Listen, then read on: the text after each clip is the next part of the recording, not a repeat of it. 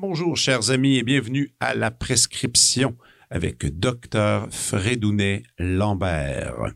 Et avant de, vous présenter mon invité, je suis très excité par cet épisode. Aujourd'hui, je voulais vous parler d'une euh, d'un concert, d'une vulgaire plug, comme on dit, à moi. Euh, dans le cadre d'un concert d'une série qui s'appelle Ensemble en résidence au Conservatoire de Montréal, eh bien, le Quatuor Molinari, mon Quatuor, euh, présentera trois Quatuors du compositeur minimaliste américain Philippe Glass.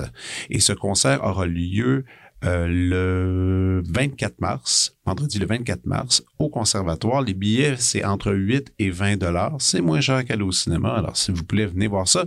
Aussi, pourquoi euh, ce concert-là est important pour nous? On va jouer l'équatoire numéro 5, 6, 7 de Philippe Glass, euh, parce que nous allons les enregistrer en juin. Donc, pour nous, c'est une espèce de pratique. C'est aussi un, une occasion d'essayer des choses et éventuellement nous allons graver ça sur disque et ces quatuors-là sont moins connus.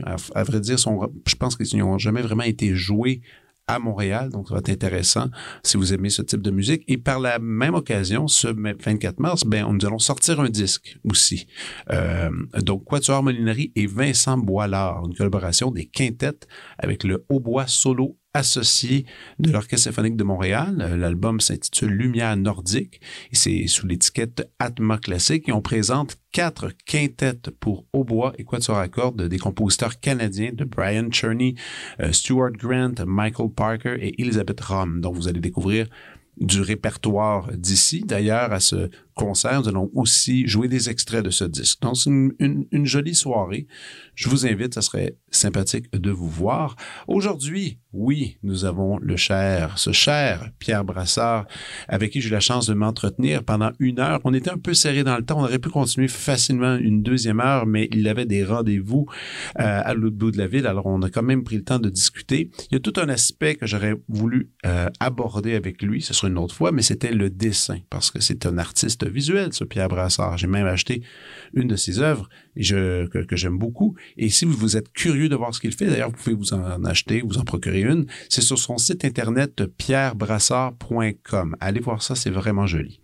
Et oui, vous le connaissez, c'est une légende des médias, mais quand même, laissez-moi vous faire une introduction digne de son nom.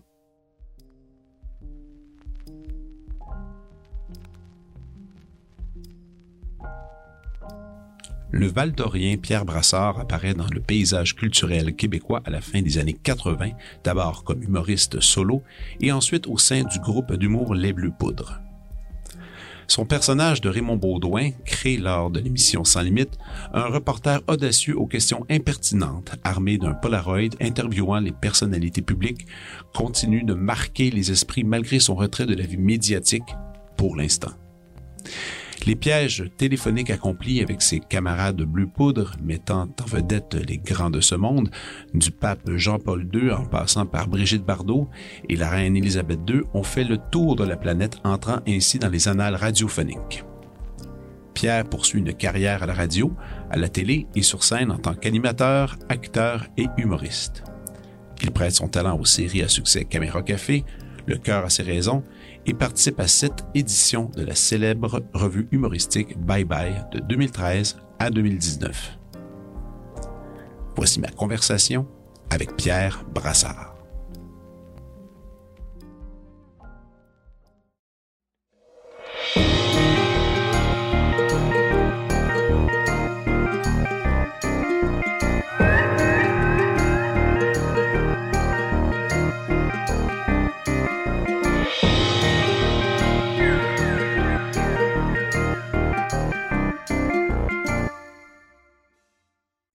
Facile comme ça. tu disais justement, euh, tantôt tu t'en as rencontré des gens qui allaient te proposer, euh, qui, allaient te dire justement, tu disais la belle question, ou, ou je sais pas si c'est une belle question, mais euh, qu'est-ce que tu as envie de faire? Ça, c'est, est-ce que c'est, arrivé souvent? Oui, ça arrive souvent. Ça arrive souvent. Oui, ça arrive souvent qu'on me pose cette question-là parce que euh, quand c'est le temps d'une étape de brainstorming, de mm. remue-ménage avec une équipe de production, ben des fois, il y a une idée qui est sur la table, qui est claire. Mais aussi, souvent, avec moi, ça dérive vers autre chose, euh, puis on dérape, puis on me demande qu'est-ce que tu veux faire, qu'est-ce que tu as envie? Mais c'est une question qu'il faut que je me pose et qui revient. J'ai pas toujours la réponse, mais ça revient vraiment assez régulièrement, de façon, je vais dire, ponctuelle. Et puis là, plus on avance en âge, j'ai 56 ans, et je me dis, il faudrait bien que tu le saches parce que il y a des choses que je suis, connu pour euh, avoir fait euh, toutes sortes de trucs. Oui. Les, le présentateur, l'anchorman, euh, le gars de nouvelles. T'es un des gars les plus difficiles à définir, pour ah, vrai, je trouve. Parce que, tu sais, on pourrait. Il y en a plusieurs qui te, qui te, mettent dans un mot, qui est humoriste.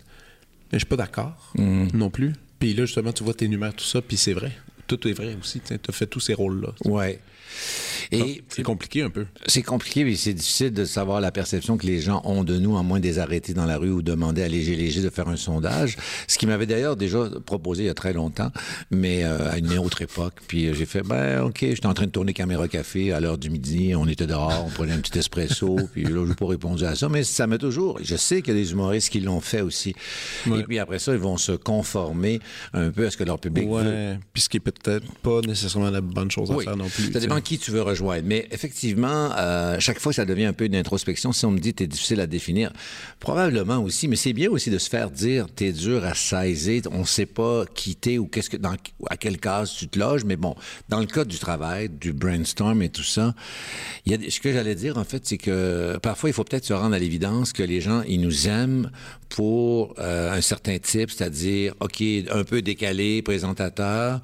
Puis moi peut-être que je rêve et je l'ai déjà fait. J'ai joué comme euh, j'ai joué, j'ai joué comme acteur dans des comédies, dans des comédies à sketch. Euh, Quelques films aussi? Oui, mais tu sais, je revendique peut-être un jour leur envie de faire un, rôle un peu plus sérieux ou embarquer dans des personnages, mais finalement, euh, peut-être que je dois me dire aussi, coudon, euh, t'es là pour euh, déconner et avec un peu de substance dans ma personnalité, là, parce qu'il y a toujours un petit peu un fond, j'ai un côté pince sans rire, mais peut-être que c'est ça, au lieu de chercher à être acteur ou être... Euh, c'est ça. C'est moi, euh, c'est un peu ça, ma réflexion parce que c'est drôle, je m'en venais de rencontrer, mais aussi j'ai des rencontres à faire. Puis donc, je, suis dans, ce, dans cette espèce de questionnement. Puis euh, je me suis dit, eh ben, pour ce qui est de l'acteur, peut-être que j'ai envie de jouer à l'acteur et non pas de jouer le rôle. Je suis peut-être pas encore tout à fait prêt. Je veux encore exister en Pierre Brassard. Ouais, ouais. Montrer mon essence, comme je le montre euh, en exemple à la journée d'encore jeune. Je fais un truc euh, qui dure 3-4 minutes, mais qui est vraiment proche de ce que j'ai déjà fait ou ce que c'est vraiment. J'ai l'impression d'avoir un peu retrouvé mon clown là. Qui est un segment du, du vendredi. C'est un segment. Donc qui, qui est super, la femme. Ben, merci. c'est ça. et qui me prend un temps fou et c'est en train de devenir obsessionnel. Ah oui, vas-y donc, explique-moi ça. Ben, c'est parce que c'est juste trois ou quatre minutes, mais c'est comme une, c'est comme, c'est une rafale de gags, d'observations sur une. Je fais, je propose aux gens des activités pour le week-end, de fausses activités, et je recommande des émissions de la première chaîne, d'ici musique, où on travaille finalement, mais avec des faux sujets, etc. Donc, une fois qu'on a parlé de, que ce soit de Pénélope, que ce soit de, du 15-18 ou de d'autres émissions, à un moment donné, il faut que je, alors, je commence à y réfléchir tôt dans ma semaine, mais je me rends compte que je, je m'abreuve de toutes sortes de toutes sortes de, sources. Je m'abonne à Narcity, le magazine sur Instagram. Euh, T'es abonné, hein? Oui, c'est parce qu'eux vont me nourrir, ils vont, ils vont les gens straight, ben ils sont pas si straight là, mais bon, les gens straight qui proposent des activités, ça, ça va m'inspirer à, être. Mais là, je me rends compte que ça fait depuis lundi, parce que bon, dans mon processus en ce moment, je suis rendu au jeudi, et demain c'est la diffusion, mais j'en ai, j'en ai, j'en ai, j'en ai, j'en ai, mais je dois constamment, et là, je me dis, bon, c'est, est-ce que c'est un peu épuisant? C'est un peu le fun à faire. C'est beaucoup plus, euh, c'est, très agréable à faire. Ben oui. Mais, euh, fait que c'est ça. Ça, ça me ressemble beaucoup. Ça, ça me définit. Comment tu marches? C'est-tu genre, t'as ton iPhone, puis euh, tu dictaphones, puis tu fais ta ta ta ta, ou t'écris un oh. peu, ou... Euh, J'écris, euh, bon, on connaît euh, les documents euh, en ligne, le Drive, et tout ça. Ah, Drive, OK. Je suis là-dessus. par contre, des fois, je teste des blagues. Avec... J'ai une amie, un peu mon imminence grise. Elle est dans ce domaine-là, mais je lui teste un, gag. Et puis, j'envoie même une photo avant. Je lui dis tel gag par texto. Puis là, je copie, colle, je mets ça dans le Drive. Donc, je suis un peu, oui, le dictaphone. des fois, je m'installe, j'ai rien aussi, puis là, je pars. Ça, ça peut marcher aussi quand je, manque de jus. C'est-à-dire que... Mais Non, mais ce matin, par exemple, j'ai écouté l'émission du matin, puis là, il y a eu un moment qui m'a amusé. Alors, j'ai tout de suite dit, OK, j'ai noté l'heure, je, vais le faire extraire de, l'émission. J'ai pensé à un gars. Là, je là, je marche aussi aux mots dans le sens de le drive, me donne le nombre de mots. Parce qu'on est en direct à la journée. Ben, on, a quatre minutes. Là, on dit que 150... Jean-Sébastien Gérard me dirait, bon, euh, une minute, c'est 150 mots. Moi, je vais quand même assez vite, mais c'est vrai. Donc, je fais x4. Euh, j'ai besoin d'à peu près 600 quelques mots. Pour avoir ton Parce que j'adore le, format d'être à la fin de l'émission, puis que ça finisse et que Jean-Philippe Vautier, l'animateur, a juste le temps de dire merci à tout le monde, bon week-end. Parce que c'est comme... Je sais que c'est un mais moment... Mais pas le temps de questionner le gag non plus. Non, Puis ni de, ni de le souligner en, en Oui, c'est ça. Puis je sors de là un peu en transe. J'y suis euh, au début, même quand je fais ma, ma, ma, chronique. Je veux dire, Marie-Louise termine son club de lecture, etc. Ou une chronique sur Jean-Philippe. Puis là, bon, là, je pars. Mais j'aime ce thrill, de cet entonnoir qui s'en va vers la fin. Mais des fois, je, je dois sauter en direct des paragraphes. Parce que je... Puis là, et des fois, au contraire, je dis tous mes gags. Et je, là, l'émission se termine. Je me dis, bon, j'ai tout dit, il faut que je recommence la semaine prochaine. Mais je trouve ça assez. C'est pour ça que je t'en parle dès le début. Je, ça, je trouve ça stimulant en ce moment. Stimulant, stressant? Parce que stimulant, stressant, mais stimulant parce que c'est. Euh, je, je m'approche d'une certaine limite de ce qu'on peut dire et ne peut pas dire. Mm-hmm. Ce que j'ai déjà connu il y a longtemps. Euh, sans, sans, sans, aucune, sans aucun questionnement. Et j'aime un peu, sans euh, blesser, mais j'aime toucher des, des, petits trucs sensibles et euh, ça me fait du bien de, de, de, de, de, frayer avec ça. de revisiter un peu. Mais ça, ça me. Oui, de revisiter ça, parce qu'en plusieurs années de carrière, euh, j'ai fait toutes sortes de trucs, des, des, trucs pas si sérieux, mais toujours été un peu décalés. Mais là, je retrouve une espèce de. Je vais trouver le mot, là, je me sens pas garnement, me sens baveux, je me sens, je me sens vivant. Il peut m'arriver, euh, je peux avoir un retour négatif, euh, puis ça m'intéresse même de l'avoir, mais je le cherche pas, parce que je suis dans la vie, je suis quelqu'un quelqu'un qui quand même longe, ben, je, je, longe moins les murs qu'avant, mais je suis quelqu'un qui est pas encore super à l'aise dans une salle de rédaction ou un grand bureau ouvert comme à Radio-Canada ou ailleurs. Mais c'est pour ça que j'ai besoin des personnages, puis là, je, je m'amuse, mais Bon, en ce moment, c'est ça qui, ça, ça me définit beaucoup. Et j'ai, je, c'est sûr que j'ose, des fois, j'ai peur de me répéter. Alors, c'est pour ça que tout ce qui est présentateur de nouvelles, euh, avec un télésouffleur, et euh, ça, je le fais très bien. Je l'ai fait donc, j'ai envie peut-être plus de m'adresser à une caméra ou s'il y a de la télé, mettons, mais sans le télésouffleur, sans, avec des idées ici. Parce que moi, j'ai une particularité. Je veux dire, on peut avoir écrit les meilleurs gags. C'est entre les deux que je vais être peut-être plus drôle. Une espèce d'improvisation, mais avec un matériel solide. Dans le cas de ma chronique, à la journée, j'écris tout, à peu près tout. Des fois, j'ai des idées de, influencées par des amis qui me donnent euh, des pistes, mais c'est mon jus à moi. Et ça, c'est comme très satisfaisant. Je, et des fois, ça peut faire de, un peu plus inégal, mais au moins, c'est ma signature. Oui, puis parce que tu as été, comme tu l'as déjà mentionné, euh, tu as déjà poussé la limite dans, une autre époque, oui. le télévisuel. Euh, où est-ce que est-ce que tu t'auto-qualifies? Parce que tu as dit le mot baveux, je trouve ça intéressant ce mot-là. Ben, jadis? Jadis, il y a longtemps, je le sais, mais moi, dans ma thèse, je Mais une période que tu un peu. Oui, mais une période que tu as coupé un peu, ça. Oui. Quand même. Oui, ben disons que ça. Que c'était plus, c'était plus effacé, puis là, est-ce que tu as l'impression que tu reviens? C'est ça, tu dis que tu reviens un peu plus à les bases de, de, de, ton écriture, ça peut dire? Ça dépend quel cheminement, si on a le même CV que, que mon même parcours dans ma tête, parce que moi, évidemment, je le connais bien, mon parcours. Tu sais, j'ai commencé, euh, c'est assez extraordinaire, j'ai terminé en communication en Jonquière. D'ailleurs, là, ça, quand tu as fait communication en Jonquière, c'était pour travailler dans les médias à l'époque, mais c'était radio, mais c'était pas nécessairement faire ce que tu es en train de faire? Non.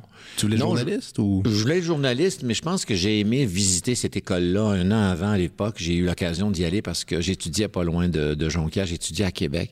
J'ai une tante, euh, aujourd'hui euh, évidemment décédée, qui était une religieuse, mais habillée en civil, donc la sœur de mon père, très moderne, très ouverte aux communications. Puis, je sais pas c'était un peu ma, j'allais dire, euh, c'était, la seule parenté que j'avais à Québec quand j'étudiais à Québec. Donc de temps en temps, je la voyais.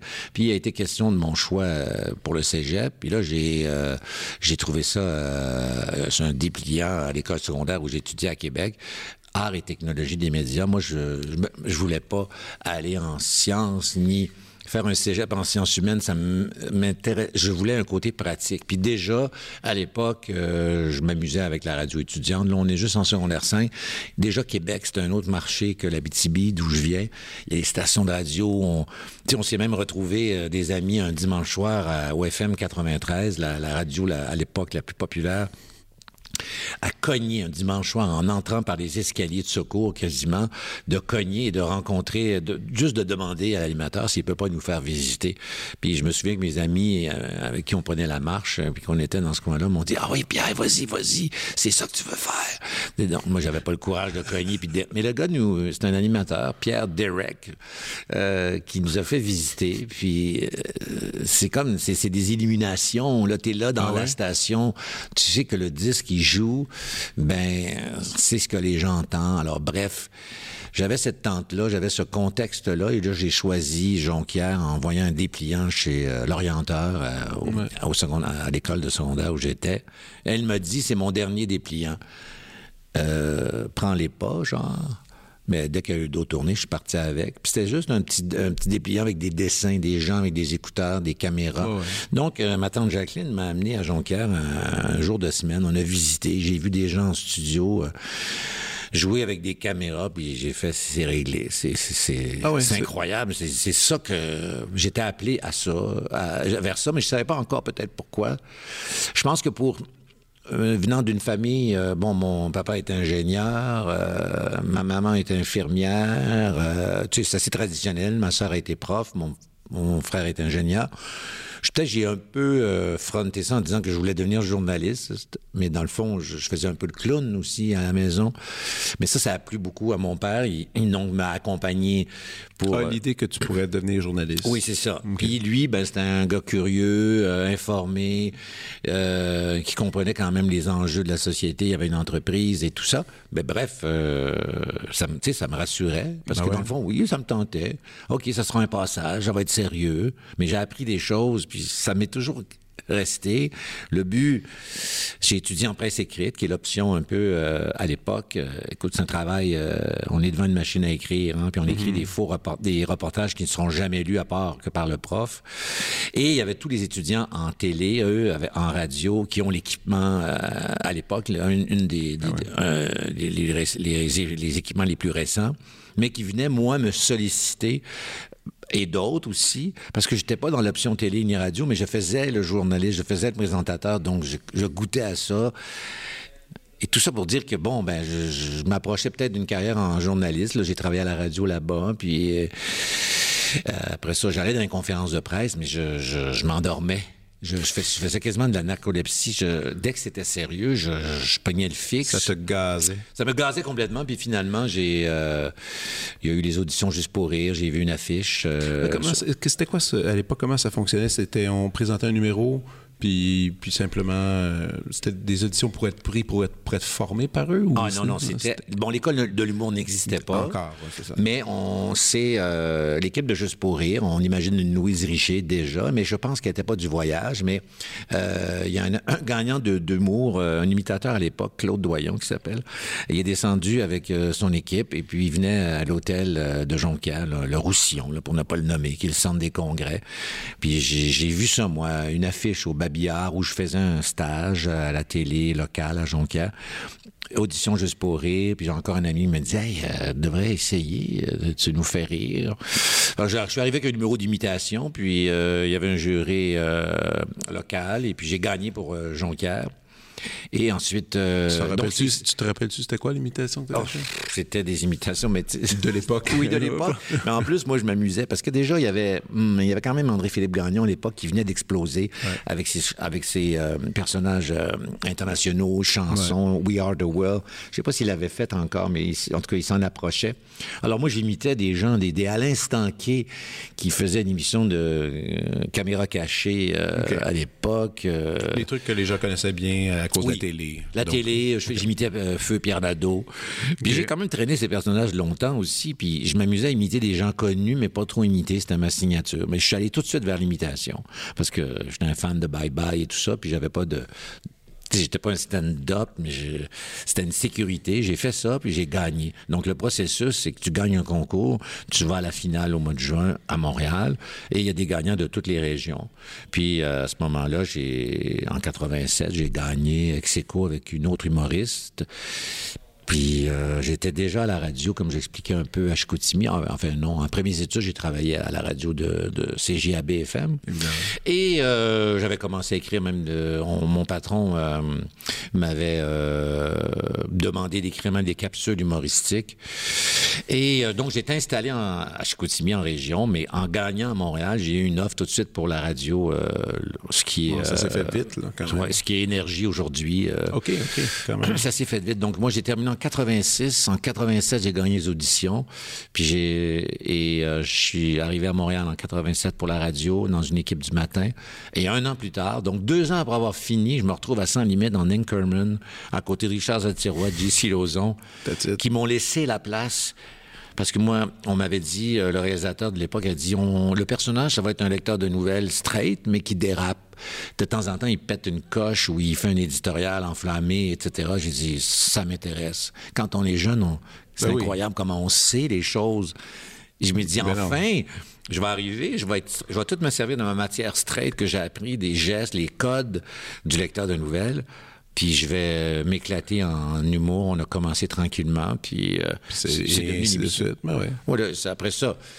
Il y a eu ensuite trois ans de Sans Limite, deux ans de Taquinons la planète. Puis après, c'est là que j'arrive au point où tu disais qu'un effacement. Ben, j'ai fait une saison. Un peu. Pas, euh, pas, longtemps, mais il y a eu un petit non, moment. Mais il y a un effacement. J'ai fait. Euh, c'est que les Bleus Poudres, à travers ça, on a fondé un groupe qui s'appelait Les Bleus Poudres et puis que, qui était qui a surtout marqué son, son époque à l'émission Taquinons la planète. Puis après, ben, sans même s'en parler ou trop, on avait tous des aspirations individuelles. Et euh, moi, j'ai eu une proposition d'un projet, c'était un talk show euh, où j'étais déguisé en femme qui s'appelait Colette. Euh, ça a duré, je pense, une saison, ça? je m'en souviens. Une saison, mais avec des 1 million de codes d'écoute à TVA. Ouais. On a, on a lancé cette émission-là à la même époque qu'un gars, une fille. Parce que je me souviens d'avoir croisé Guy qui me dit Hey, nos émissions, ils pognent. Mais moi, euh, j'ai senti quand même qu'après 26 épisodes, euh, c'est moi qui ai arrêté l'émission. Ah TVA aurait continué, mais dans une autre formule que que c'était des faux débats, là, des débats entre invités un peu euh, légers, mais ils auraient poursuivi avec le personnage. Mais moi, j'ai fait, oh non, là, je pense que je vais être, je suis déjà identifié à ce personnage-là pour ceux qui le connaissent. J'ai arrêté, euh, c'est moi qui ai tiré la plug. C'est, c'est peut-être, j'ai pas pris le temps d'imaginer quelle serait la suite, mais je voulais pas que ce soit en Colette, parce que je trouvais que c'était un peu... Euh, c'était, euh, dire, c'est loin de moi. C'est moi qui fais le personnage. Mais là, ça aurait été un peu marquant. Je voulais pas être identifié qu'à ça. Que ça, puis c'est. Et malgré le gros succès, comme tu dis, il y avait des super ben, bonnes Un gros succès dès le début. Après ça, à l'automne, ça s'est installé. C'était un peu moins. Et déjà à l'époque, euh, je veux dire, si on avait 700 000, euh, c'était une catastrophe à TVA. Là. En ce moment, c'est 700 000, c'est rassurant, c'est bien, c'est acceptable. Mais j'ai eu la réponse plus tard pourquoi je l'ai arrêté. Je pense que j'étais dans un groupe, euh, les Bleus Pas, je faisais Raymond Baudouin. C'est tellement un personnage qui, qui a marqué que j'ai l'impression que j'ai dû, pour le talk show Colette, euh, faire une marquer une trace ou un trait entre les deux, mais quand même aller dans un personnage fort. Un autre, un personnage éclatant. Alors que cette émission-là, j'aurais pu l'animer probablement moi-même aussi. Puis, mais j'ai, je pense que c'est le, comme on dit, un peu victime d'un certain succès de Raymond Baudouin. C'est dur à côté à l'époque. Et euh, comme, mais j'étais tanné de le faire aussi. Euh, ah ouais, t'as, eu un moment. Euh, oui. Ben, c'est-à-dire que c'est un personnage qui a une vie de, il a duré cinq ans en termes d'émission. Puis, euh, il a marqué, c'était assez... Euh, au début, c'était agréable à faire parce que c'était un personnage qui était destiné, on savait pas trop, là. Euh, je, je, nous ramène à Sans Limite à l'époque, c'est notre deuxième année pour servir l'émission. Souvent, je faisais des imitations en début d'émission. Mm-hmm. Mais là, j'étais tanné, un, d'être juste Linkerman, puis faire... On faisait toutes sortes de choses, hein, mais j'avais pas de personnage. Il y avait Ghislain Tachereau qui, qui, était arrivé aussi, qui faisait Bob Binette. Tout le monde avait son personnage. j'avais envie de faire quelque chose, quelqu'un de fictif. Et ça a été un peu un brainstorm d'équipe. Euh, je l'ai déjà raconté, mais c'est un concours de circonstances assez étonnant. Euh, Donc, c'est autour des années 90 à peine. Et moi, avant cette réunion de brainstorm-là, je vais aller chercher ma sœur à l'aéroport. Mais en main, j'ai un Polaroid. OK. Que j'ai emprunté au réalisateur euh, de l'émission des reportages à l'époque, François Donne. Et donc, à la, je, ma soeur arrive, je la prends en photo pour niaiser. Le Polaroid est populaire à cette époque-là. Mm. Euh, et euh, je lui remets en, réunion le, Polaroid à François Donne, puis on commence le brainstorm. Puis qu'est-ce que je pourrais faire? Puis nous, c'est une émission où on parodie l'actualité, euh, ou encore on va sur les lieux. Donc, on a besoin de personnages un peu journalistiques. Donc, on pense d'abord à un journaliste, puis on se dit, ah, il, François Donne voit le Polaroid, puis euh, on se dit, il va, dans, il va dans rencontrer les gens, mais il n'y a tellement pas de budget, il se prend lui-même en photo. Et c'est inspiré du barbier des sportifs. Là, on est loin des souvenirs. Oh, Ménic Mhm. toujours euh, actif, qui lui débarquait dans les lancements, quand c'était populaire à l'époque, avec son photographe. C'est un peu l'inspiration. Lui avait son photographe, mais Raymond, lui, n'aurait pas assez d'argent, alors il se prendra en photo. Donc, il y a une prémisse là. Le, nom euh, de Raymond Baudouin, c'est moi qui l'ai trouvé, mais je l'ai trouvé en regardant l'image d'archive où il y avait un bonhomme avec une barbichette. Donc, barbichette, euh, il y avait une fausse bedaine, puis moi j'ai dit, on va mettre une fausse bedaine parce que tous les humoristes, quand ils font un personnage, ils se mettent une fausse bedaine.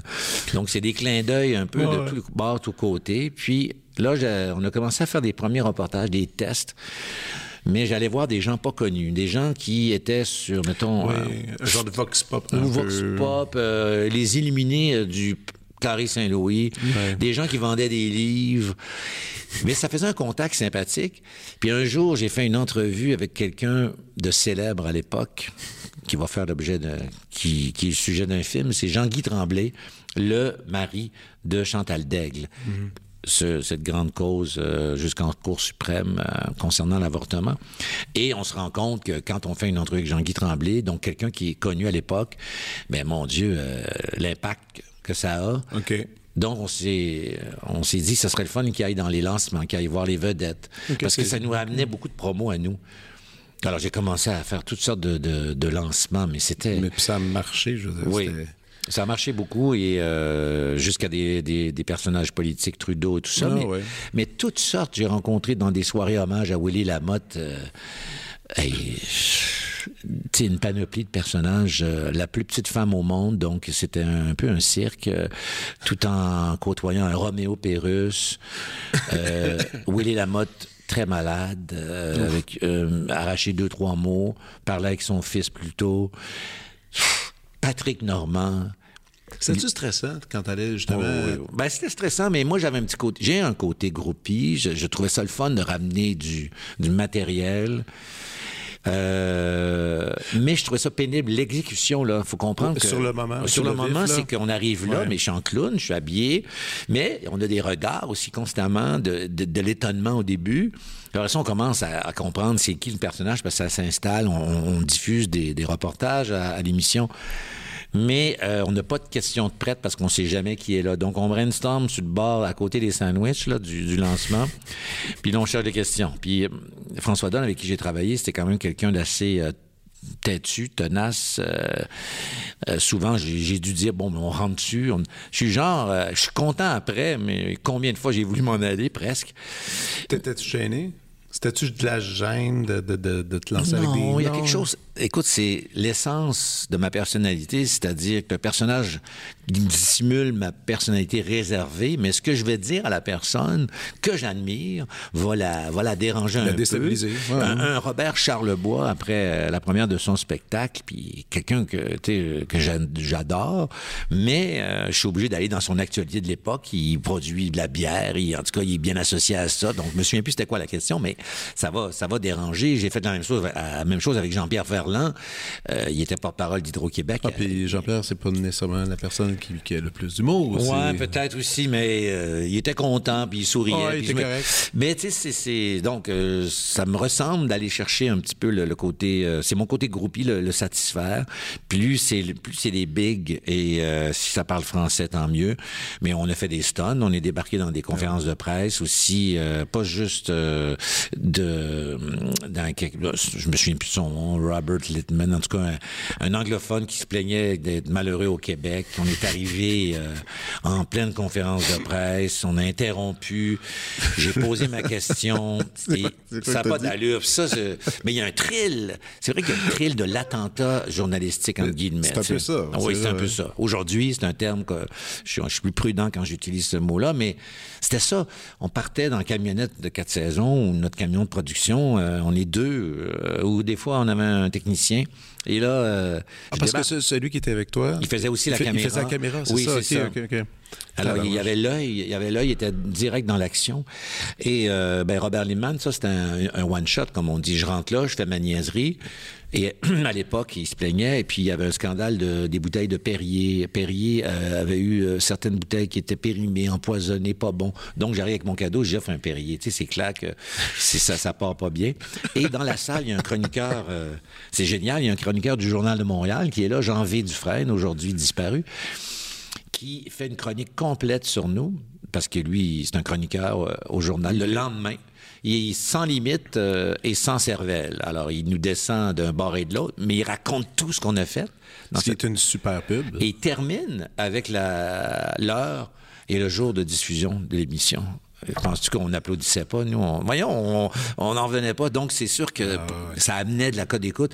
Et Raymond Baudouin, c'était rentable. Parce que si j'allais dans un lancement puis qu'au montage final, tu avais six euh, vedettes avec des Polaroids, une musique qui accompagne ça, des gens que tout le monde aime ou connaissent, puis qui se font un peu euh, taquiner. Ben, euh, c'était bien rentable pour la production. Mais à un moment donné, moi, ça j'étais éreinté de ça, j'étais lassé. Alors. puis aussi, les gens, à un certain moment, te voyaient venir aussi. Tu savais que tu étais là. Des fois, c'était participatif, d'autres qui, oui. qui, qui, ah Des fois, il y en a qui fuyaient. et puis. Ton préféré, ton, ton, truc préféré de ah. ce temps-là? Moi, j'ai le mien, là. C'est ah Mordecai Richler, mon préféré. Ah oui, Mordecai Richler, qui a été, euh, oui, euh, euh, ça c'est entre Sans Limite et Taquinon, qui a été notre entrée à Radio-Canada. C'est comme ça qu'on a convaincu. Imagine-toi aujourd'hui qu'on a convaincu Radio-Canada de nous faire, parce que c'était une émission pilote, on l'a inclus dans notre pilote. Ben ça, c'est vrai que on peut dire que c'est un de mes préférés aussi. C'est pas le plus... Mais juste le contact, juste voir sa face, clairement, il n'y a aucune idée de qu'est-ce qui se passe euh, dans ce moment. Je me, je me rappelle encore de, son visage à côté de toi. Ah ça m'a fait tellement fait rire. C'est. Puis c'est un drôle de personnage, c'est un étrange personnage aussi, là, tu sais. Il, oui. il, haïssait tout. il n'aimait pas les francophones, ça, mais il, il, haïssait tout le monde. C'est de la bonne matière pour euh, un groupe francophone, en tout cas, euh, ou de l'humour euh, du côté québécois. Ah Parce que je me souviens encore, c'était un samedi, on a su qu'il faisait une séance de signature, puis je pense que notre productrice de l'époque, Sylvia Côté, c'est elle qui a repéré qu'il faisait une séance de signature. Des fois, je suis pas super bien quand, ah ouais, t'as su ça, donc, ouais, ça pourrait être bien. Mais là, j'arrive, puis tant mieux, ça se passe mal, parce que dans le fond, euh, et là, j'attendais à l'extérieur, puis euh, il y a des moments clés. Euh, là, ils ont été pris en photo. Moi, je suis couché sur le pare-brise. Il y a Mordecai qui est dans sa voiture, qui s'apprête à partir, qui se passe la main dans les cheveux, air découragé. Et je suis vraiment sur le dos, sur le capot. Et entre euh, le pare-brise, Mordecai et moi, il y a un policier qui crée la distance, mais qui a un sourire en coin. C'est une des, je le photographe du journal de Gazette à l'époque, j'avais, j'ai rien demandé, mais je sais pas comment il me fait parvenir la photo. C'est un très beau laminé que j'ai, euh, ah que j'ai conservé euh, chez nous. C'était dans le sous-sol de mes parents, en fait, puis là, maintenant, j'ai, j'ai tout rapatrié ça, mais c'est vrai que c'est un beau moment, puis c'est surtout euh, un truc qu'on a gardé, je crois, euh, qu'on a dû diffuser, mais qui ça a été notre porte d'entrée à Radio-Canada pour deux ans. C'est comme ça, qu'on a signé. Une, Il y avait d'autres shows qui pitchaient, mais ils ont vu ça, puis ils ont dit, bon, OK, c'est, c'est peut-être un peu touché. On dérangeait, là. On ah dérangeait, c'est sûr, mais on avait un code, on avait un réalisateur coordonnateur habitué à Radio-Canada, Jacques Payette, qui... tous ces noms-là sont très frais parce qu'on s'est fait une petite réunion il y a pas longtemps. Euh, alors, euh, ah c'est pour ça que ça, ça fait plaisir de de, rappeler leur nom. Et lui, c'était le, le, tampon entre la, société d'État puis euh, les garnements. Mais euh, puis dans cette saison-là, il y a eu euh, le coup de pied de Trudeau. Puis, Mais ça, ce coup de pied-là, justement, ça avait, ça avait eu une conséquence. tu m'avais déjà dit ça, que ça avait eu une, étrange conséquence après. Les gens avaient été frileux des fois de travailler avec toi, il me semble. Ah oui. Si j'ai dit ça, ça m'étonne. Ben, ben oui, t'avais senti un mini changement après ce coup de pied-là, mais... Mais je pense pas qu'avec moi, on peut s'imaginer plein d'affaires, mais il faut me connaître pour savoir que je suis pas euh, quelqu'un. Euh, en tout cas, j'ai euh, mes bébés, mes particularités, mais je pense pas que je suis quelqu'un de.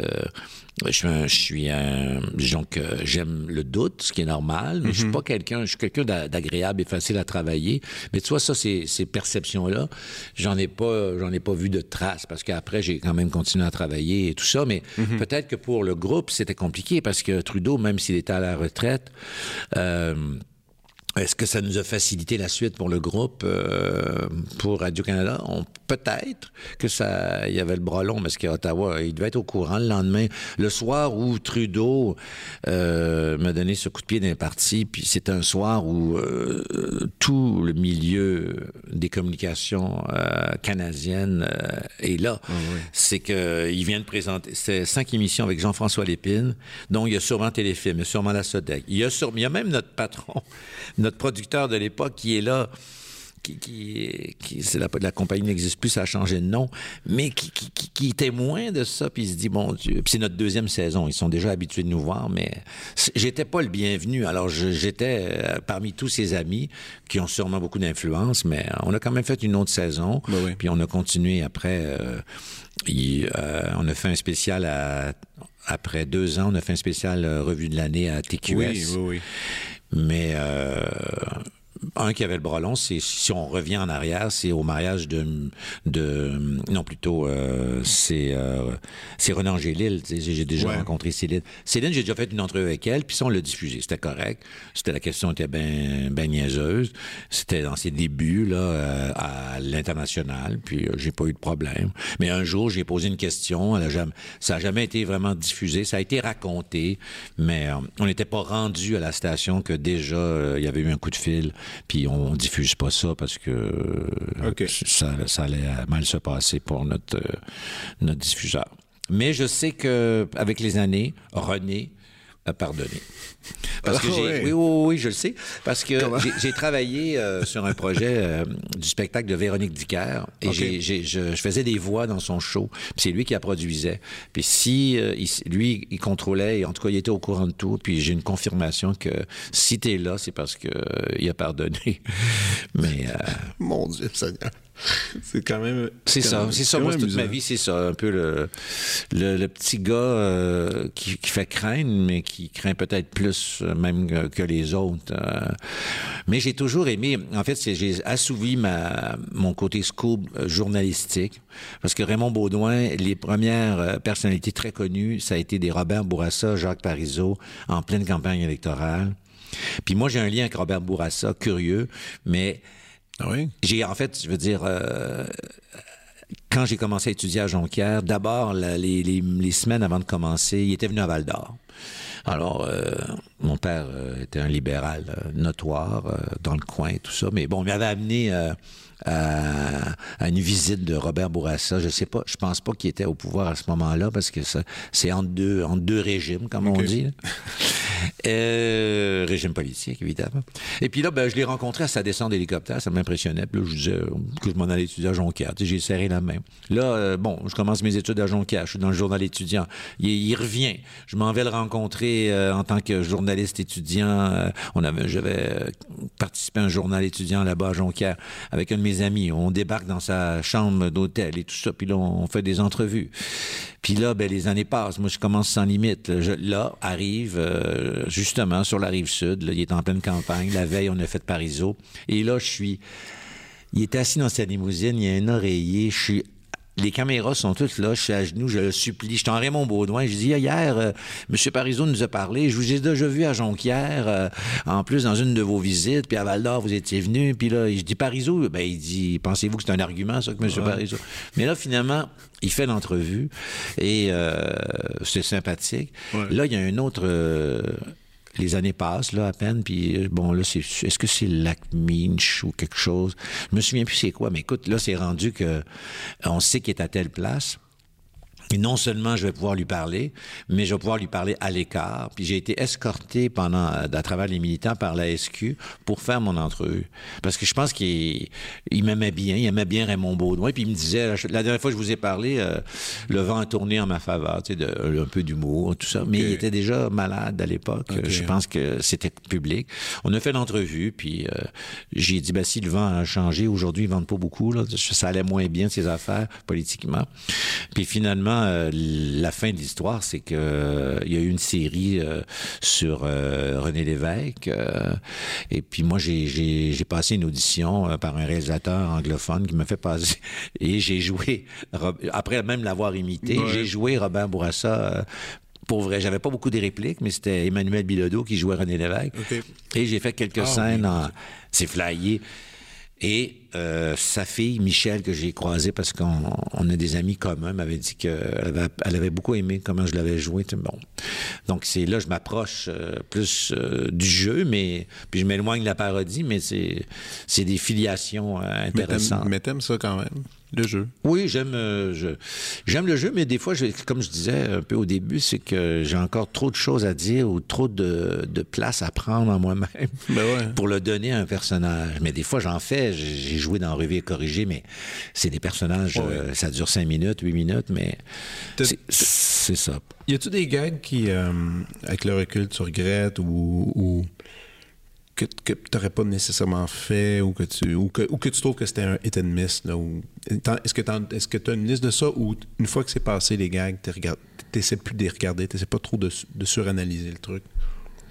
Ben, je j'y pense pas trop. Euh, on dirait qu'il n'y en a pas beaucoup que je que je regrette, parce que ceux que je regrette n'ont pas été diffusés. des fois, c'est on, a certains coups ratés, euh, parce que c'était rendu que Raymond Baudouin, là, euh, les gens appelaient à la maison de production, on nous signalait la présence de vedettes à un moment donné. OK, il était complice. Là. Oui, fait que là, une fois, on est allé pour euh, une en particulier, puis je trouvais que là, c'était pas un contexte, c'était un contexte privé euh, où ils étaient, puis euh, c'était boboche, là, puis ça n'a pas été diffusé. Ça, je, je garde, j'ai pas des regrets, mais je, en même temps, j'en parle, puis euh, je le raconte euh, en privé, puis on rit, là, mais je pense pas avoir... Euh, on n'a pas fait d'acharnement. Les gens vont me dire, ben oui, mais Michel Richard, oui, mais encore une autre, j'ai su qu'elle a pardonné je, même, je suis en chicane avec moi-même, finalement.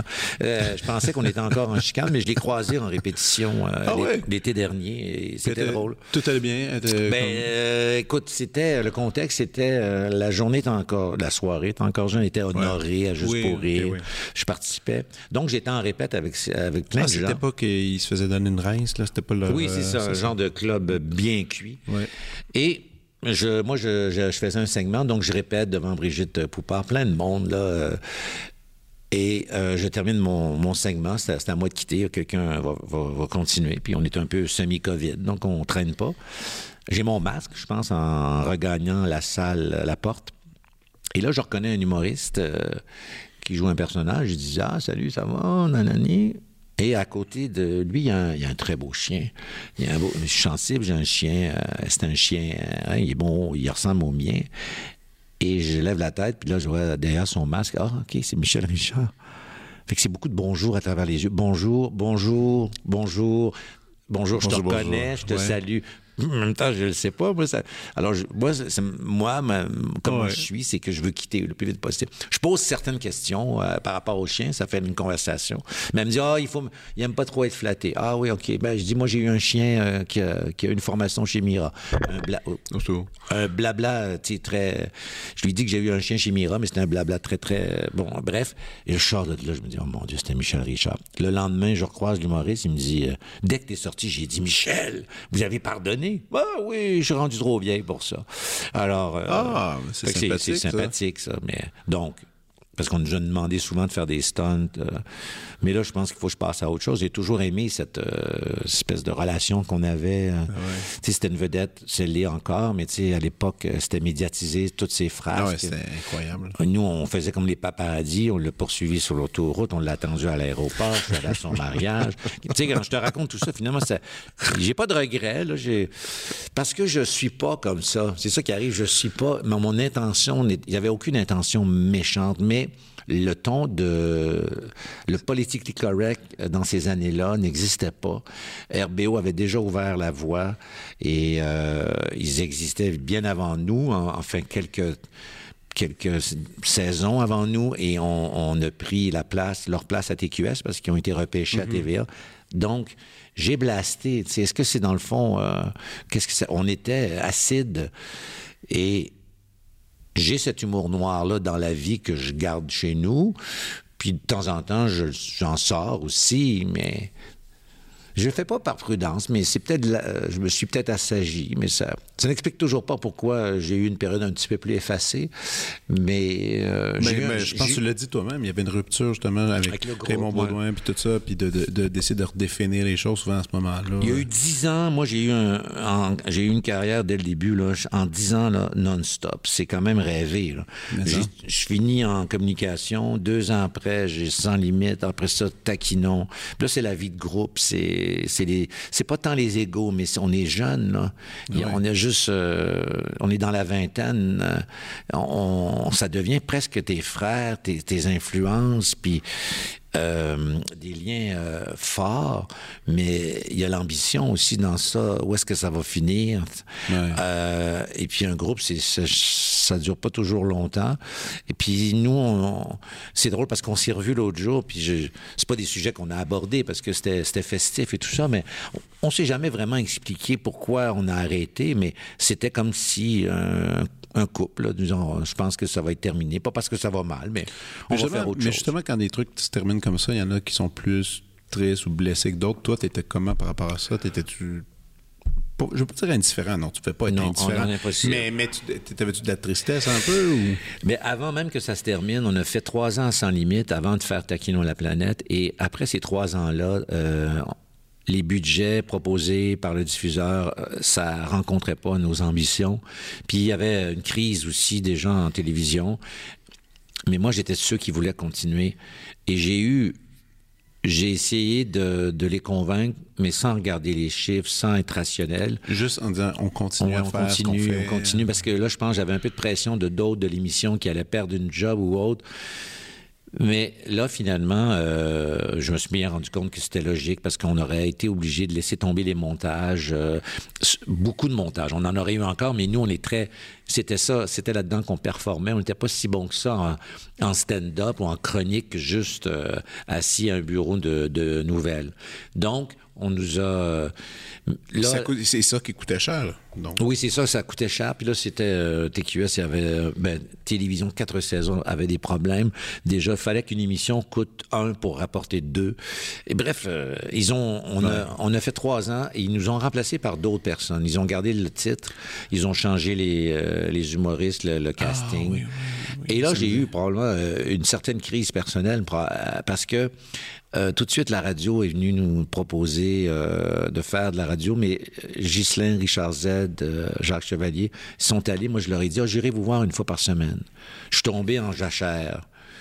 Mais je pense que j'avais... il fallait que j'encaisse ça. J'aurais continué. Aujourd'hui, je suis content qu'on n'ait pas continué parce que c'est parfait, c'est resté comme ça. Mais moi, je suis tombé dans une période d'un an où j'allais les voir une fois semaine. Mm-hmm moins participatif, un peu refroidi par l'expérience, mais euh, affecté aussi. Euh, pour toutes sortes de, raisons. Par ça, ensuite, euh, bon, comme je disais, les gars étaient à la radio, mais de temps en temps, on allait ensemble animer. Euh, c'était pas trop, trop glorieux, mais on allait dans les bars animer des soirées. Ah Puis là, euh, ça faisait un an et demi qu'on avait quitté. puis eux faisaient de la radio, je les voyais une fois semaine. On était encore amis, tout ça. Puis c'est moi qui ai dit, on a une bonne chimie pourquoi on propose pas quelque chose? Puis ça, je le revendique, puis les gars ont dit, ben oui.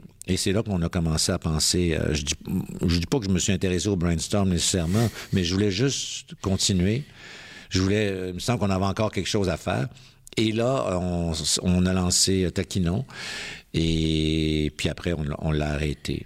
Mais après, je pense qu'individuellement, c'était clair qu'on voulait tous voler de nos propres ailes. Puis je pense que je suis dans le groupe celui qui est encore à la recherche. Euh, Ghislain écrit beaucoup, est très heureux comme ça. Jacques est producteur. Puis moi, j'ai encore cette envie je suis comme, je suis toujours en quête. Ouais. Peut-être qu'un jour, je, vais arrêter puis je vais me dire c'est assez. Je pense que c'est ça. Là. Mais tu fais plein de nouveaux projets aussi, puis tu as plein de nouveaux collaborateurs, des jeunes même. Oui, oui, j'essaie de. Oui, puis euh, j'ai fait Revue et Corrigé, qui est un spectacle sur scène, euh, qui est un genre de bye-bye, que mm-hmm. on m'a demandé ça, puis c'était naturel pour moi d'accepter, mais c'était périlleux, puis ça a été une expérience, j'en sors de là tellement... Euh, tellement riche et, j'ai eu un automne 2022 où je disais je suis vivant, je tripe, puis je, me suis rendu compte que j'étais, oui, je suis individuel et tout ça, one man show ou tout seul, mais j'aime l'échange. Puis là, j'étais avec d'autres gens aussi, des plus jeunes, des gens presque de mon âge. Bref, j'ai travaillé avec Denise Filiatro, j'ai survécu. tu sais, moi, ça m'a rendu vivant, puis j'ai du rattrapage à faire. C'est pour ça que ah ouais, du rattrapage. Ben, je trouve que j'ai été, c'est ça. Il y a eu des moments où j'étais très choyé. J'ai fait des, des cœurs à ses raisons, euh, caméra café. Euh, mais là, j'ai fait beaucoup dans les dernières années. Euh, bon, j'ai été chroniqueur. Euh, je collabore souvent avec Marc Labrèche. C'est comme pour moi naturel de travailler avec lui. Puis mais je trouve que là, j'ai, je sais qu'il y a plein de nouveaux talents qui poussent, puis il faut aussi. C'est normal, et puis c'est, je, je, ris, je, les, je, les, je, vais les voir, puis je, veux ça, mais j'ai encore. J'ai encore le projet, je cherche encore le projet où, et c'est surtout proche, c'est surtout pour de la télé, parce que mm-hmm. La radio, euh, c'est génial aussi. La radio, il y a une liberté, pas de souci de, tenir compte de la lourdeur d'un plateau, euh, peut-être même d'un diffuseur. Mais on dirait que j'ai encore une insatisfaction. J'aimerais que les gens voient ce côté éclaté, ce qu'ils entendent. J'aimerais ça qu'ils le voient à la télé aussi, plus de ma part, tout ça. Euh, c'est ça. Donc, c'est pour ça que... Mais t'aimes la télé? Oui, j'aime ça, j'aime... mais la télé, parfois c'est ça. Je travaille plus sur le côté de ne pas être inhibé devant une caméra, parce que des fois, ça, tout le monde est un peu comme ça. Tout il y a une espèce de décorum, la caméra s'allume, puis tu sais, un éteignoir. Mais moi, faut, faut que je travaille ça pour pas, pour pas m'éteindre. Et puis, euh, c'est très philosophique là. Je dis pas philosophique, mais tu vois que je pense à ça là. Oui, euh, es conscient là. Je suis conscient de, de ça. Puis j'en ai perdu un peu euh, le fil. Là. Je voulais dire quelque chose de, de de, de brillant. De profond. ben, ouais, qui est. C'est quand même extraordinaire, c'est ça. J'ai, le, projet Revu et corrigé, faire des Les gens ont raison, finalement, quand ils disent allez où vous avez peur, où vous allez avoir peur. C'est vrai. Moi, j'ai, j'ai, la chance, des fois, de. Pas la chance, mais je prends souvent l'option de rester en retrait au lieu d'y aller. Mais quoique pour Revu et corrigé, ça, ça a été. Ma décision a été prise assez rapidement c'est quand même un privilège d'avoir à peu près 400 personnes pendant 42 soirs qui viennent voir un show. Puis certains soirs, c'est moins électrique que d'autres, mais après ça, tu te retrouves, puis tu partages. Puis c'est fun. Ma famille est venue, mes amis. Il y a des gens qui mhm. connaissaient pas ce, ce show-là qui vont dire maintenant, ah ben on va être là l'année prochaine. Les répétitions, le processus. Euh, Faire, de la scène comme ça. Oui, oui, c'est ça. Parce que c'était le but. Mon but initial, moi, c'était pas la, radio, la télé, c'était le one-man show. Mais les événements, les opportunités, la télé, entrer chez les gens rapidement, c'est ça qui m'a fasciné quand on a commencé sans limite, même si ça a commencé tranquille c'est-tu être reconnu, mais il n'y a pas juste être reconnu sur la rue, c'est d'être reconnu. Savoir qu'aujourd'hui, il y a des gens qui me parlent avec euh, vraiment euh, beaucoup de chaleur, de sans limite et de taquinon. Je veux pas te faire vieillir, mais moi, ben on a quasiment le même âge, j'ai ça, j'entends des témoignages comme ça.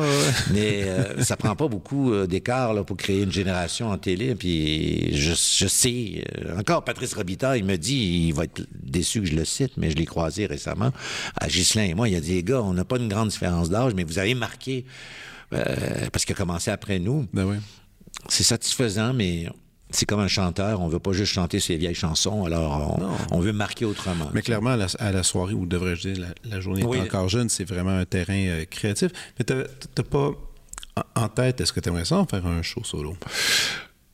C'est ça. J'étais sur scène, tout seul, micro, 60 minutes, le typique, stand-up. Ou peut-être pas le typique stand-up, justement, avec un show monté, avec toutes sortes de trucs, mélangés, imitations. Ouais, je sais, tout est là, tout est là, mais j'ose pas. J'ai fait. Ouais, je sais. Cet été, euh, cet automne plutôt, j'ai été. Euh, j'ai répondu à une invitation de Daniel Grenier euh, qui rode son spectacle Jaune, je pense. Et il est super gentil. Puis on s'est rencontrés sur un, plateau. Puis il savait par une amie interposée que des fois j'écrivais des trucs. Alors cet automne, même en septembre, il m'a dit. septembre 2022, il m'a dit viens, viens, viens, essaye. Tu l'auras fait. tellement accueillant que finalement j'ai plongé. Puis en, octobre suivant, je suis arrivé avec un truc. Je suis... Les gens savaient pas que j'étais là. J'ai été présenté dans un petit, euh, un petit bar dans le coin de Terrebonne, le Foutoir. Très mhm. bel endroit pour euh, faire du spectacle. Puis là, je me suis posé la question. Je le faisais, là, mon truc. J'avais mon texte encore. Puis je me disais, est-ce que tu es bien? j'avais le temps de me poser la question c'est un, vrai plongeon, c'est sûr. C'est là j'avais un texte, euh, mais c'était à mon avis correct le texte, mais c'était sur un seul sujet, puis on dirait que ça m'ennuyait que ce soit sept minutes sur le même sujet. C'est pas mon cerveau. Mon cerveau, il, est en ébullition, mais il faut que, le monde me suive. Est-ce qu'il faut que ce soit plusieurs idées? Moi, ce qui me fait la simple raison, c'est il y a le tract, mais c'est aussi la mémoire. C'est juste le texte. Si j'ai il y en a je sais qu'il y a des humoristes, euh, certains travaillent avec des télésouffleurs ça doit être spécial que le public voit le télésouffleur par terre. C'est bizarre, ça. ça peut aider. Tu as des notes. Il y a des humoristes, c'est clair. Ils sont en rodage, ils ont le cahier. Oui, oui. Ou bien ils ont des points. En tout des, Mais moi, je n'ose pas assez, c'est sûr. Même l'impro, j'en ai fait une fois au cégep où je devrais me mettre à ça. Mais le stand-up, il est sur, ton, sur ta liste de choses à faire? pas vraiment écrit sur une liste. Non? ça me fait encore trop peur. C'est comme Raymond Baudouin. Les gens me disent, quand est-ce que tu vas leur faire? Là, c'est un contexte difficile. En, en télé, je pense pas que ça passerait. Peut-être sur le web. Moi, je voulais pas. Moi, je voulais pas étirer un personnage comme on peut faire. Mais le personnage est toujours pas très loin, ses vêtements, etc. Mais. Non, fait d'autres choses. si j'ai un certain. Il faut que je le sache en dedans de moi si ça me tente encore. Moi, je, me demande, parce que justement, tu travailles à faire rire les gens beaucoup, mais ultimement, pour toi, Qu'est-ce qui te fait rire? Qui qui te fait rire dans le milieu? Est-ce qu'il est y a des gens ou est-ce que tu, que tu trouves que c'est des incontournables pour ben, toi? Là, je vais faire un peu, euh, parce qu'il est dans l'air du temps, mais il est plus que dans l'air du temps. J'ai même pas vu son spectacle. C'est Pierre-Yves Roi des Marais. En plus, je l'ai rencontré parce qu'on a fait un... J'ai tourné avec lui dans le Bye Bye, et puis euh, après ça, on a jasé, puis euh, je le vois aller aussi dans des extraits, puis je, l'ai déjà interviewé à l'époque euh, pour Parasol et Gobelets, puis il n'était pas encore installé. Il faisait, On ne sait pas trop ce qu'il faisait. je pense qu'il s'est présenté trop tôt à, à notre émission. C'était une bonne idée. Je pense que le, producteur, réalisateur de l'époque avait vraiment euh, une vision parce qu'il dit, lui, il a un talent. Il a un Bon, ben, ça s'est pas passé. L'entrevue, c'était correct, mais on n'avait pas de mhm. matière. Mais là, je le regarde aller, puis je, en plus, il a une élégance, d'une gentillesse, et puis euh, ça, ça, lui, il me fait rire parce qu'il me surprend. Mhm. Euh, c'est sûr que j'ai des affections pour Marc euh, Labrèche, Martin Matt. Euh, Marc, c'est aussi, je, je, je, tourne parfois avec lui pour cette année-là. Et il y a deux ans, ils m'ont demandé même d'écrire à l'occasion. J'ai écrit quelques, dans les deux dernières saisons, j'ai écrit quelques sketchs. Je suis très, c'est très le fun. Mais bon, Marc est, super fin. Il me dit, veux-tu, il m'invite à jouer dans un sketch, mais je l'écrivais pas pour ça. Mais c'est fun d'écrire aussi pour quelqu'un ou en tout cas de, voir ses écrits qui sont euh, dans un sketch. Alors, c'est sûr que Marc me fait rire. Euh, euh, des Anne-Elisabeth Bossé, des Suzy Bouchard, mais à l'international, Larry David avec Kirby Enthusiasm, ben ça, ça me fait hurler de rire. Une saison qui arrive bientôt. Ah oui, c'est parfait. J'aime tellement ça. Puis là, tu es là, c'est sûr que je suis, le genre de spectateur ou de téléspectateur qui se projette dans l'œuvre je devrais me calmer, puis je me projetterai pas devant un musicien classique, c'est sûr. Je connais mes limites et euh, le travail et en tout cas et le talent et tout, mais ça, ça me fait rire et euh, je trouve ça euh, riche. On, euh, on me pose la question souvent, on ne sait pas trop quoi répondre. C'est, je suis pas un rieur. Il faut que j'accepte que je suis pas drôle. Louis José ça, sa performance à la disque à chaque année. j'ai manqué son dernier spectacle. Ça, ça, ça me fait rire. J'imagine le travail derrière. Mais il y a une série aussi que j'ai découvert aux États-Unis qui s'appelle, qui, qui, est sur Crave. HBO, euh, Barry. Hey, je suis tellement content que tu le ah, oui? Je suis là-dedans en ah, ce moment. Je suis dans la fin de la deuxième saison. C'est tellement mm. bon. C'est tellement bon. Puis le concept. Ben oui. Puis le regard du théâtre, euh, le personnage, puis lui, il est extraordinaire. Ben oui. On peut quand même dire c'est quoi la prémisse oui, pour le. Oui, oui. Enfin, si je me trompe pas, ben je veux dire c'est un, gars qui a fait l'armée, qui a fait l'Afghanistan, qui revient. C'est un, je veux pas trop vendre de punch, mais. Non, mais on le sait, on le sait dès la troisième minute que que c'est euh, pour que vivre c'est un tueur à gage. Oui, oui, c'est ça. Mais son passé, c'est qu'il arrive, euh, il, a, été, il a servi l'armée dans l'armée américaine et il aboutit dans un cours de théâtre. Je pense que c'était à Los Angeles parce qu'il y a eu un contrat, lire, devoir tuer quelqu'un. Moi, c'est juste, c'est tout ce que je dirais aux gens. Puis euh, il découvre, il découvre le théâtre, on pourrait dire ainsi. Découvre le théâtre, c'est tellement des personnages. Et, ah oui, le prof de théâtre, n'oublions pas de dire. Monsieur Cousineau. Oui, c'est ça qui est l'acteur qui jouait euh, Fun de Fun dans Happy Days pour les plus vieux. Qui est extraordinaire. Puis si vous êtes un moindrement dans le milieu du théâtre ou du jeu, vous allez reconnaître plein de personnes. Lui, il a dû avoir un plaisir à jouer ça, mais ah au-delà de ça, c'est il y a des guns, il y a de l'humour. Euh, ah, puis il y a des moments supra touchants oui, oui. aussi en plus. Là. C'est, oui, c'est, bien balancé. Là, et bon, euh, donc moi ça, ça c'est des fois c'est il y a moins de pression. C'est à l'international, tu peux rire. Euh, il y a qu'est-ce que bon. Ah, mais c'est quoi, on va aller on va aller dans la prescription parce que le temps passe. On y va.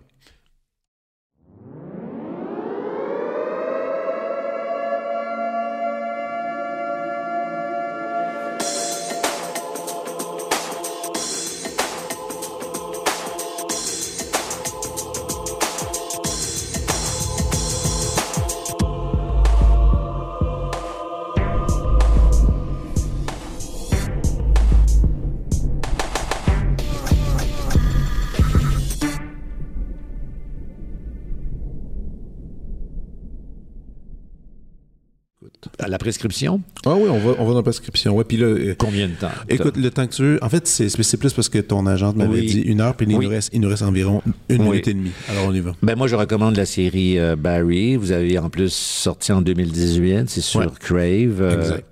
Et ce qui est merveilleux, si vous aimez, c'est que vous sachez que vous avez trois saisons à dévorer. Oui. Alors moi, la troisième et dernière euh, saison, euh, il me restait un, un épisode, un avant-dernier épisode. Je prenais mon temps. Alors ça, c'est rare. Euh, je vous recommande ça. C'est, vous allez, vous allez voyager. Oui, vraiment. en Californie avec une prémisse à rappeler. Oh non, ils, vont, ils, vont ils, viennent de l'entendre. Ils viennent de l'entendre. en bande dessinée, je suis pas un grand lecteur de romans. Je, je lis, je sais, je sais, mais j'ai pas l'attention. La, je lis qu'en vacances sur une plage. Donc je vous recommanderais un auteur de bande dessinée, moi, qui me fait rire, qui est une rencontre entre le cœur et ses raisons et l'absurde des appendices. Ça s'appelle, l'auteur s'appelle Fab Caro, F-A-B-C-A-R-O. Euh, c'est euh, inspiré, son dessin est inspiré des photoromans italiens, c'est-à-dire ces espèces de beaux brumelles. Euh, il fait même du calque par-dessus, mais c'est du dessin et c'est des récits. Alors, il y a entre autres Zai Zai Zai, comme la chanson de Joe Dassin, qui est un de ses livres qui qui a fait l'objet d'un film. C'est l'histoire d'un homme qui arrive à la caisse et qui veut acheter, euh, mais qui n'a pas sa carte fidélité. Et euh, la carte fidélité, la carte de points oh, de chez Metro ou autre. Et euh, ben la, caissière est insultée, donc c'est un peu absurde. Et la sécurité vient, puis il se défend avec un poireau. Et puis euh, finalement, il, devient, ça devient une chasse à l'homme à travers la France. Et alors c'est c'est des métaphores évidemment sur euh, t'as pas ta carte d'identité, qu'est-ce que tu fais là? Fab Caro, j'ai eu la chance de l'interviewer à Parasol parce que je suis un, fan, c'est venu à leurs oreilles. Alors euh, c'est un être euh, aussi sympathique et il est productif. Vous allez trouver plein de choses euh, sur lui. Maintenant, euh, moi j'aime beaucoup, beaucoup, beaucoup. J'écoute beaucoup toutes sortes de musique. Alors moi j'ai le téléphone en main. Quand il y a quelque chose de bon qui joue, je Shazam. Puis je mets ça dans une euh, liste. de musique qui s'appelle Maison. Je sais pas pourquoi. Alors il y a, de tout. Mais. Ce temps-ci, c'est quoi que c'est quoi que tu mets dans tes oreilles?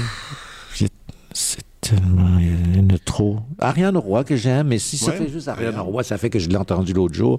Mais je pourrais aussi dire. Euh, Émile Bilodeau, récemment, son dernier album, c'est comme, je l'ai vu en spectacle et puis j'ai, il y a une chanson où il parle de Freddie Mercury. J'aime pas toutes ses chansons, mais j'aime beaucoup la mélodie de celle-là. Et il y a Claude Pelgag qui fait une participation. Euh, je trouve qu'il a pris, euh, il a pris du galon puis il mhm. s'est trouvé. Euh, puis j'aime ses chansons quand elles sont douces. Voilà. Ça conclut super bien notre émission. merci beaucoup. Merci à toi, merci de l'invitation. Oui, euh, à la revoyure. Vous venez d'écouter La Prescription avec Dr. Fred Lambert. À l'animation, Frédéric Lambert. Réalisation, montage, recherche et bon conseil, Olivier Chamberlain. Au logo, Joël Vaudreuil. La musique, le groupe Crab. Jérôme Minière, Philippe B., Ben Chimie, Guillaume Beaulieu et Vincent Vertefeuille. Merci d'avoir été à l'écoute et à bientôt.